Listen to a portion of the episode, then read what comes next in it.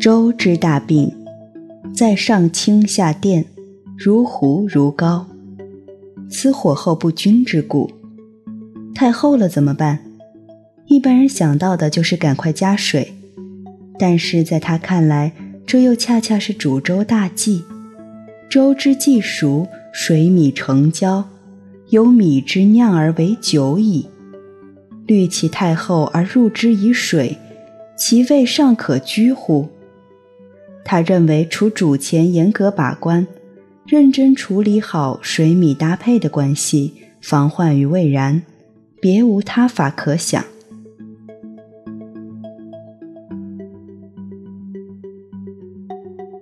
我是静听书屋的不言，欢迎走进你我的不言时光。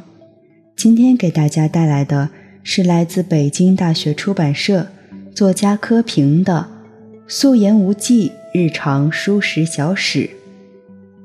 想要和我一起阅读整本书籍，欢迎关注微信公众号“静听有声工作室”，在书微店菜单下单购买。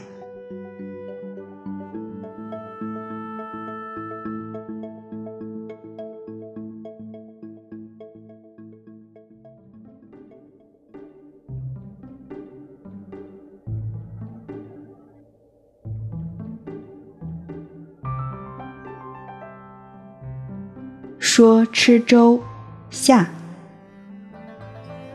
此外，许多烹饪方面的诀窍与要求也不可不知。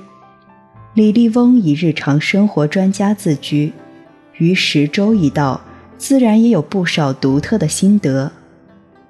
首先，他指出，粥之大病在上清下淀，如糊如膏，此火候不均之故。太厚了怎么办？一般人想到的就是赶快加水，但在他看来，这又恰恰是煮粥之大忌。粥之既熟，水米成焦，由米之酿而为酒矣。虑其太厚而入之以水，其味尚可居乎？他认为，除煮前严格把关，认真处理好水米搭配关系，防患于未然。别无他法可想。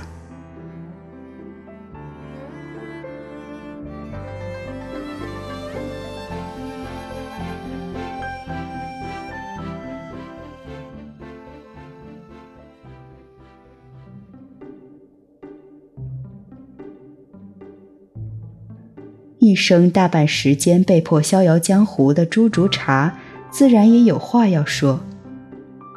新米煮粥。不厚不薄，乘热少食，不问早晚，饥则食，此养生佳境也。又说，凡煮粥用井水则香，用河水则淡而无味。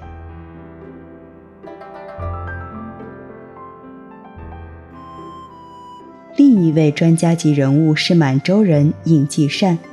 也即袁枚诗中常提及的尹文瑞公。此人乾隆年间三任两江总督，位高权重，却不料对周道也十分有独到的个人经验。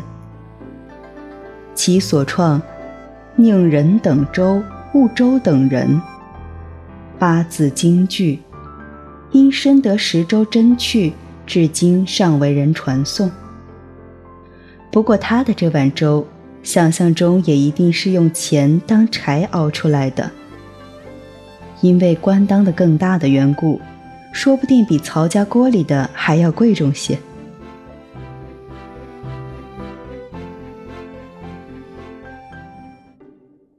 还有就是腊八粥，梁实秋形容为粥类中的综艺节目，《东京梦华录》。称此粥为宋代人发明。十二月初八日，东京朱大寺以七宝五味和糯米而熬成粥，相传至今。七宝云云，不外乎红豆、米仁、莲心、白果之类，具有一定的滋补功能，因而老少咸宜，广受欢迎。侠客行礼，赏罚二使相邀中原武林好手去海外吃的那碗名目虽同，而制法略异。那是因为在里面加了比岛的医药榛果的缘故，以致色呈青绿，兼有辛辣之味。没有一定的胆量，想必不敢享用。至于当年文坛上由作家王蒙调羹。闹得沸沸扬扬的那一碗坚硬的稀粥，因有政治佐料在里头，尽管做法独特，喜欢的人恐怕也不会多。粥中最稀薄者谓之米汤。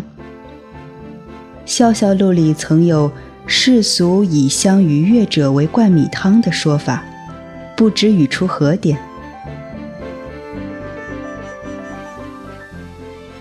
清李斌书诗云：“英雄末路拿稀饭，混沌初开灌米汤。”刻磨世态人情，倒也说得上是入木三分。《钱安漫笔》中一则故事说，曾国藩攻克金陵后，得人送贺诗文无数，命书记统抄一遍，自题签曰“米汤大全”。可谓雅谑矣。其实此老政治上的机心与深谋远虑，又岂是雅谑二字可以了得？至于沪上学者邓云香老先生自小爱喝的米汤，那是小米米汤。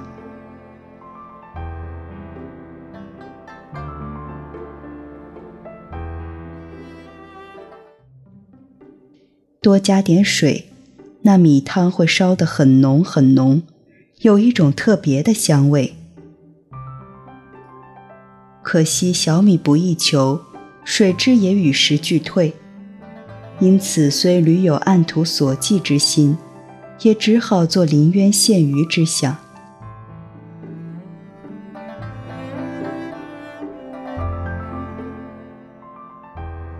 以上文字来自作者柯平的。素颜无忌，日常书十小史，说吃粥下。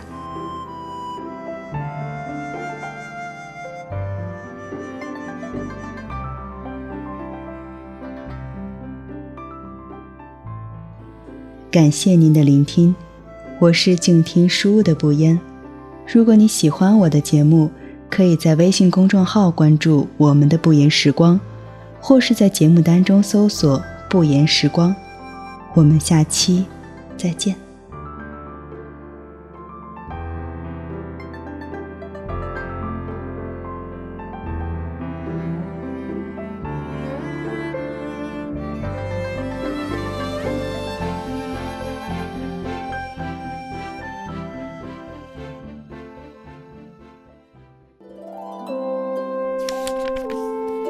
读书是我们了解世界的方法。也是我们每天最好的娱乐。每读一本书，都是一次修行。静听书屋，陪你在每一段向往阅读的路上。